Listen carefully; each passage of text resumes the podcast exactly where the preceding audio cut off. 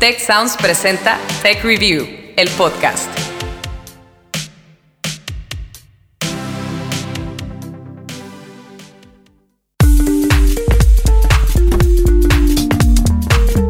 Gracias por acompañarnos a un nuevo episodio de Tech Review, el podcast. Historias para mentes curiosas. Yo soy Ana Torres y en esta ocasión hablaremos de un emprendimiento que está a punto de despuntar por todo lo alto en México, el negocio de la cannabis. Sí, la planta de la que se obtiene la marihuana y un sinfín de productos más. México está a punto de dar un gran paso. Estamos a punto de votar eh, en el Congreso en estas semanas, esta semana o la siguiente incluso, por la legalización a nivel federal del uso recreativo, el uso adulto responsable. Esto convertiría a México en el tercer país después de Uruguay y de Canadá en legalizarlo y nos convertiría en el país con mayor población a nivel federal, eh, a nivel, eh, sí, a nivel país, con mayor población que legaliza por completo la planta. Es la voz de Eric Ponce, fundador y director del Instituto del Cannabis en México, una organización que impulsa el desarrollo emergente de esta industria. El tema no es nuevo. En 2017 se aprobó en el país la legalización de la cannabis medicinal, aunque la publicación del reglamento oficial ocurrió en enero de 2021. También, en noviembre de 2020, el Senado aprobó el dictamen para la nueva ley federal para la regulación de esta planta. De hecho, esta ley, al momento en que estamos haciendo este episodio, se encuentra en discusión en la Cámara de Diputados y de aprobarse, la propuesta despenalizaría el cultivo y consumo de cannabis en su totalidad, abriendo la puerta para su uso científico, recreativo e industrial.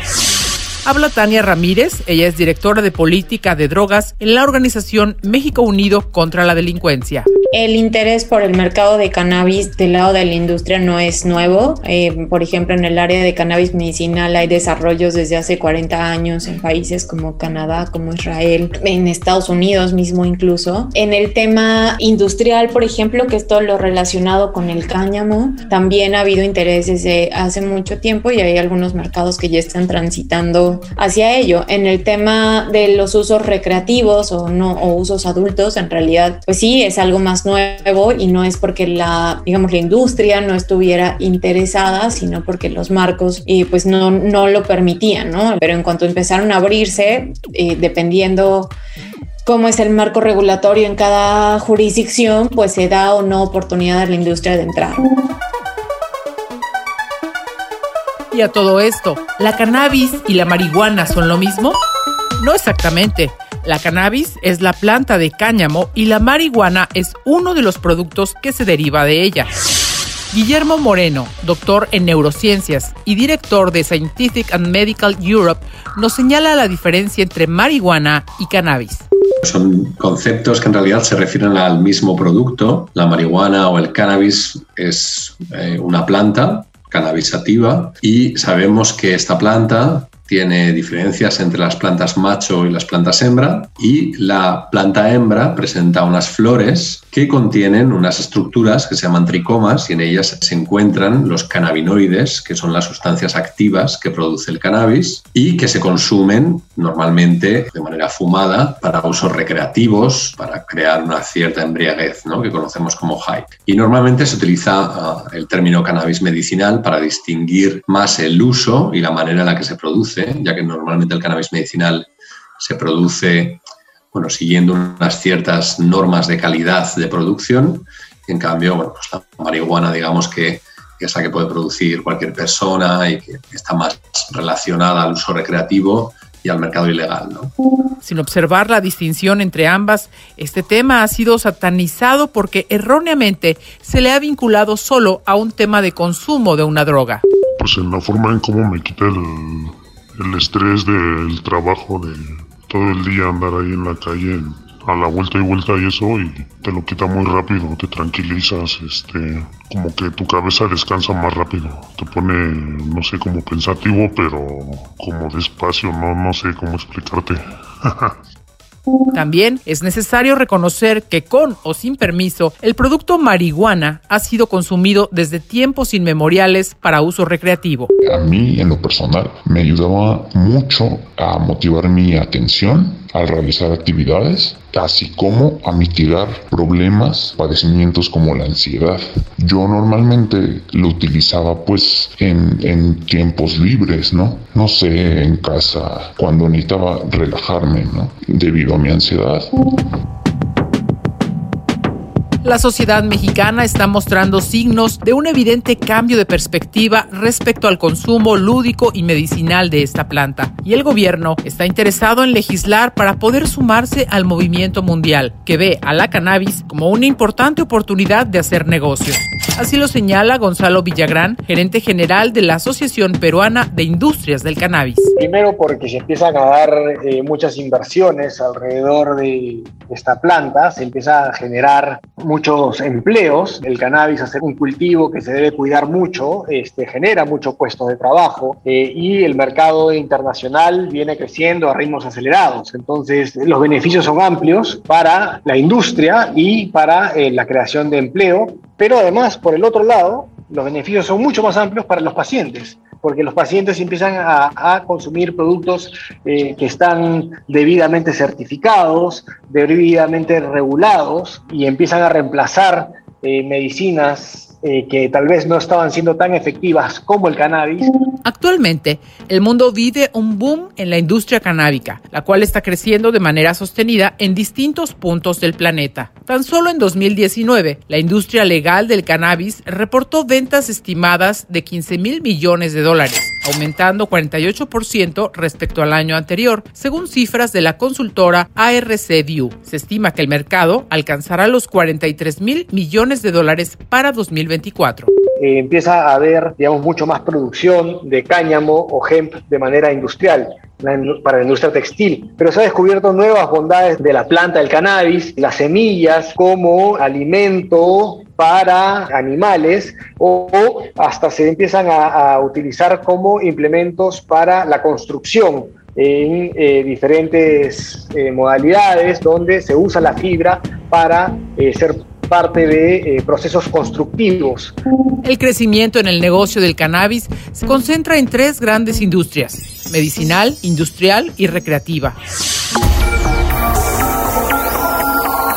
De concretarse la legalización, México podría convertirse en el mercado más grande del mundo, señala Eric Ponce, fundador y director del Instituto del Cannabis. Sin embargo, antes de pensar en la legalización, el gran reto de los activistas es lograr el cambio en la percepción de la sociedad mexicana ante la marihuana cuando nosotros hablamos de cannabis, tratamos de nunca mencionar, por ejemplo, la palabra marihuana, ya que al final del día se está hablando del mismo producto, sin embargo, eh, tiene una connotación negativa en un tema eh, pues de tabú y de misticismo alrededor de la, palabra marihuana. Esto ha sido un trabajo desde hace mucho tiempo. Desde el 2009 eh, México empezó con este movimiento, primero con la despenalización de la, de la posesión simple de hasta 5 gramos de planta. Obviamente en 2015 empezaron los, los famosos amparos y empezó a haber mucho movimiento. Ah, y desde entonces ya se veía una tendencia, primero en México, pero también obviamente a nivel eh, global. Esta tendencia iba de la prohibición absoluta a una aceptación de la planta, empezando con el tema del uso médico, el uso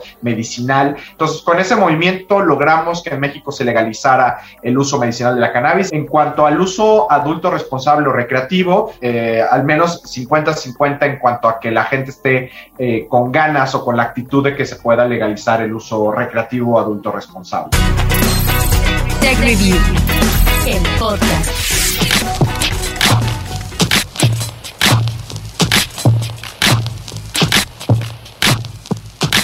Debido a la limitación para consumo recreativo de la marihuana, el conocimiento tradicional acerca de la planta cannabis y todas sus propiedades perdió impulso en el tiempo. Al respecto, la doctora María Fernanda Arboleda, médica y anestesióloga especialista en medicina del dolor y cuidados paliativos, nos platica los conceptos básicos sobre el cannabis. La planta de cannabis es una de las más antiguas en la historia de la humanidad. Tenemos registros de su uso desde casi que el 3000 antes de Cristo. En esa época se utilizaba, por ejemplo, para el control de crisis convulsivas, para el control de enfermedades psiquiátricas, entre otros. Y em, pues como saben, es una planta que está cargada de mucha historia. Hemos crecido en una era prohibicionista del cannabis y de ahí surgen pues muchos de los mitos y el estigma que hoy padecemos a nivel mundial, pero que como nos damos cuenta poco a poco se ha ido aceptando y se ha ido introduciendo o reintroduciendo en varios países, más de 30 países a nivel mundial. En ese sentido, la doctora Fernanda Arboleda hace énfasis en los dos químicos principales de la cannabis. Ahora, esta planta, si nos imagináramos que tenemos una planta de cannabis enfrente, vamos a tener más de 500 compuestos químicos. Quiero que ustedes recuerden dos, que son los actores principales pues, de esta historia. Uno que es el que se conoce como delta 9 tetrahidrocannabinol, es un nombre complejo, pero en corto lo llamamos THC, el famosísimo THC. Y por otro lado tenemos al cannabidiol, que en corto llamamos CBD, también muy famoso y recientemente se ha puesto muy de moda. Entonces, eh, tanto el THC como el CBD son los principales cannabinoides que utilizamos en la práctica clínica los médicos. ¿Por qué? Porque son los que más se han estudiado en seres humanos y son los más abundantes en la planta. Pero, ¿cuáles son los usos medicinales de la cannabis? Nuestros expertos nos explican. Escuchemos a Fernando Cantú Flores, director académico de TechSalud y director de la Clínica del Dolor y Cuidados Paliativos. Normalmente tenemos cannabinoides, son la anandamida y el 2AG se llama. Eh, estos se van a unir a ciertos receptores. Estos receptores se encuentran en todo el sistema, principalmente en el sistema nervioso central eh, tanto en el cerebro como en la médula espinal. Eh, se, se producen a demanda y van a actuar para balancear lo que es el sistema eh, que mencionaba anteriormente. Por ejemplo, cuando una persona tiene, por ejemplo, dolor extremo, entonces se empieza a producir este tipo de los endocannabinoides para tratar de disminuir, de inhibir la acción de estos y por ende ayuda en las diferentes eh, entidades. La doctora Fernanda Arboleda nos cuenta más sobre los padecimientos que pueden ser tratados con cannabinoides. Dependiendo de la enfermedad que padezca el paciente que estamos viendo y si determinamos que ese paciente sí es candidato para recibir tratamientos a base de cannabinoides, pues vamos a escoger al THC al CBD o a ambos. Cada uno de ellos pues va a tener características específicas que van a pues a permitirnos tomar esa decisión. Por ejemplo, el THC nos va a ayudar principalmente para el control del dolor crónico, neuropático, nos va a ayudar a mejorar la calidad de sueño, nos va a mejorar el insomnio, ¿sí? Nos va a mejorar eh, también en los casos de pacientes con náuseas y vómitos secundarios a la quimioterapia, y también nos va a ayudar a mejorar el apetito en pacientes con VIH y cáncer. En cambio, el CBD, por su parte, que es la contraparte del THC, nos va a ayudar muchísimo como un excelente antiinflamatorio es eh, antioxidante también el CBD y el CBD también va a ayudarnos con este efecto de control de la ansiedad, ¿no? Es ansiolítico, reduce los niveles de ansiedad, lo cual pues ha sido muy importante durante esta pandemia. Finalmente, el CBD pues tiene ese famosísimo efecto para el control de las convulsiones que tanto hemos escuchado. Por otro lado, el doctor Guillermo Moreno nos habla sobre la epilepsia y el dolor crónico. La espasticidad asociada a esclerosis múltiple, en el caso del CBD sabemos que se puede utilizar también en eh, epilepsias pediátricas, sobre todo en síndrome de Lennox-Gastaut y en, y en síndrome de Dravet, que están caracterizadas por ataques epilépticos refractarios que no responden bien a los antiepilépticos clásicos. Y por último, parece haber una evidencia bastante robusta también para su uso para el dolor crónico en adultos. Finalmente, Alfredo Neme Martínez, vocero y representante en el extranjero del Consejo Canábico Nacional, nos comparte un testimonio sobre el uso medicinal que encontramos un grupo de señoras que sufrían mucho, tienen esclerosis múltiple y nos llamaron, nos decían que lo único que las alivianaba un poco pues, era, era este cannabis, pero no tenían cómo conseguirlo y que lo único que conseguían pues, no les hacía efecto. Pues, la verdad es que hablamos con compañeros que saben de este tema y conseguimos unos aceites que habían importado legalmente y adivina qué, o sea, a la segunda dosis, la señora nos habló a dar las gracias. Y no, bueno, fue maravilloso. Pero adivina qué, pues cada dosis de esa nos cuesta 40 dólares. Y en el mercado aquí, pues ya las conseguimos. Pues las consiguieron a una parte ínfima de, lo que, de los 40 dólares. Sin embargo, pues no tienes la certeza de lo que te vas a, de lo que vas a consumir, ¿no? Tech Review, el podcast.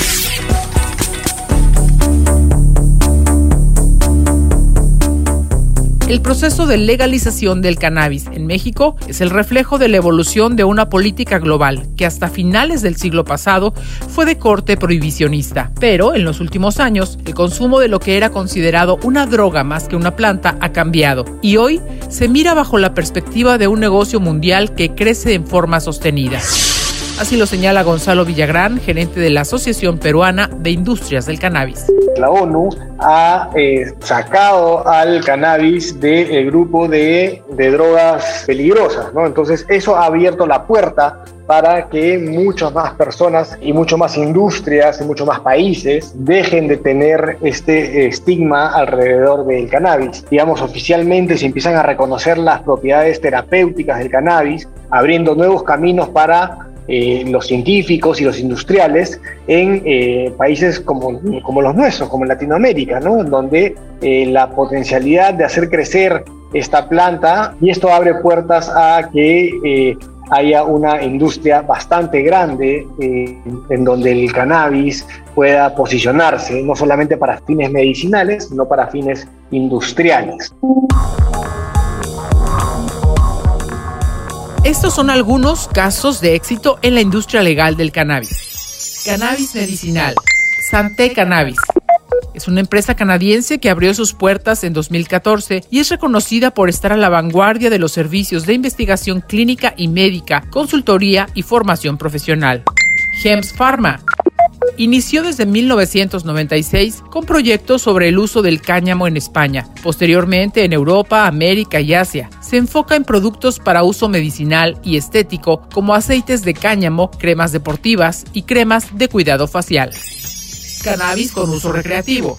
Canopy Grow Fundada en 2014, se convirtió en la primera empresa canábica de Norteamérica en cotizar en la bolsa de valores. Entre sus productos se encuentran chocolates con infusión de cannabis, bebidas con THC y CBD, vaporizadores, obtención de resina para necesidades médicas, cápsulas de gelatina blanda y cáñamo de cannabis. Sephora empresa francesa fundada por Dominique Mandunou con más de 750 tiendas alrededor del mundo. Ha incursionado en el cannabis por medio de productos de belleza. Actualmente tiene una línea sobre tratamientos nutritivos y medicinales para la piel. Cannabis con uso industrial. Heaven Grow. Esta empresa mexicana utiliza cannabis para la construcción de casas a base de cáñamo, en ladrillos aislantes, panel de gem y barniz. Cañamama empresa uruguaya dedicada a la moda con telas a base de cannabis y combinaciones que van desde el cáñamo con seda hasta jeans para pantalones. Gem Meds México. Forma parte de los distribuidores más reconocidos en CBD en diferentes países. Actualmente cuenta con cinco productos, tres aceites a base de cannabidiol, un rolón de uso típico y un bálsamo de uso tópico. CBD Life la primera empresa mexicana en importar y comercializar productos con CBD, de los cuales se encuentran los bálsamos de marihuanol, aceite sensorial, bebida energizante e infusiones. Tech Review.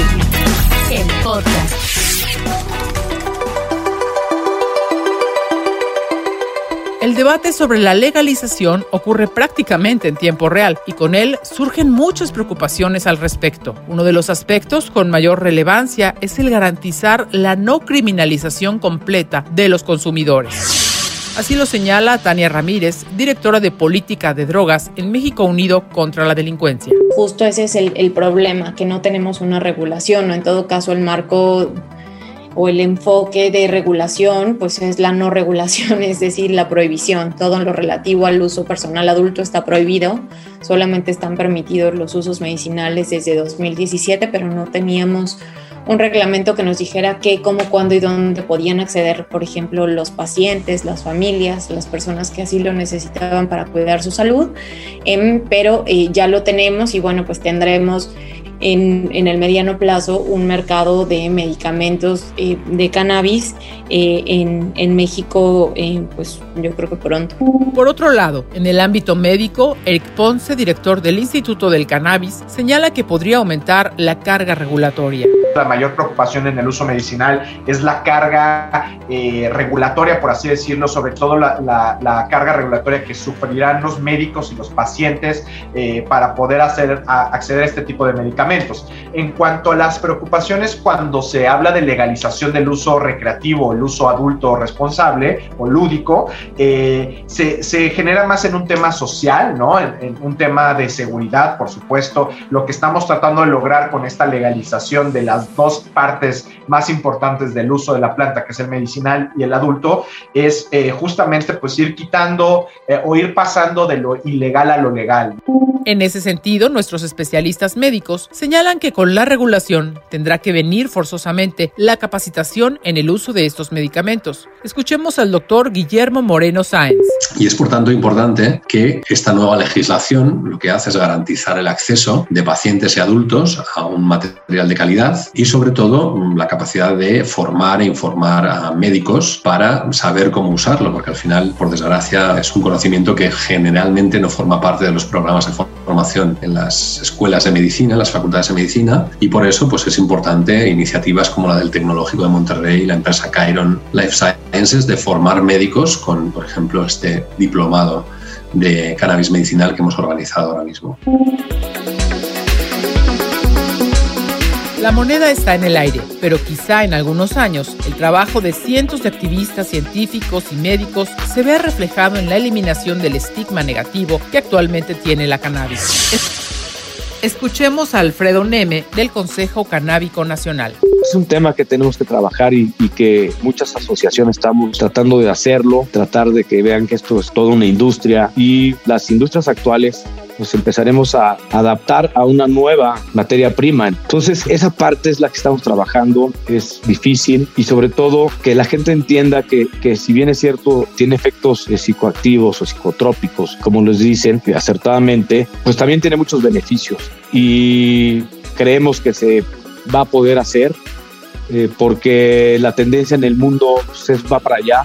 La industria está creciendo a nivel mundial y en México se abre un gran potencial para los emprendedores. Incluso el expresidente Vicente Fox es socio inversionista de Paradise, un negocio que invita a que todos abran su franquicia y ofrece salud, diversión y bienestar alrededor de la comercialización de la cannabis. Incluso si el uso de esta planta se legaliza por completo, falta mucho por hacer todavía. Información, reglas, nuevas leyes en algunas materias y sobre todo una perspectiva mucho más holística alrededor de la cannabis.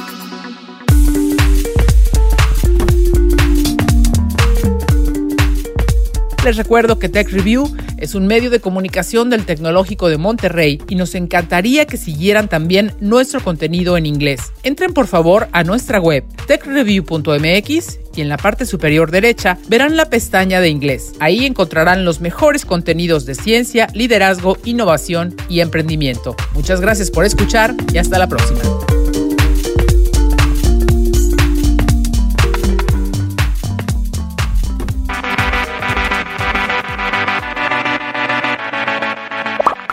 Recuerda contarnos qué opinas de este episodio usando el hashtag TechReview, el podcast, en nuestras redes sociales.